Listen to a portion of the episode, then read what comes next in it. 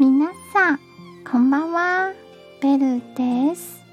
台湾の女子語を紹介しています。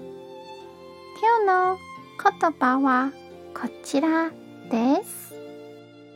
不運は自ら打ち消す必要があります。幸福は自ら作り出す必要があります。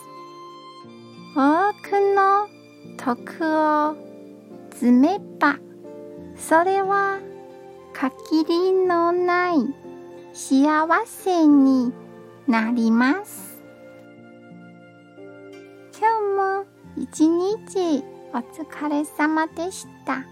ゆっくりお休みくださいね。じゃあ、またね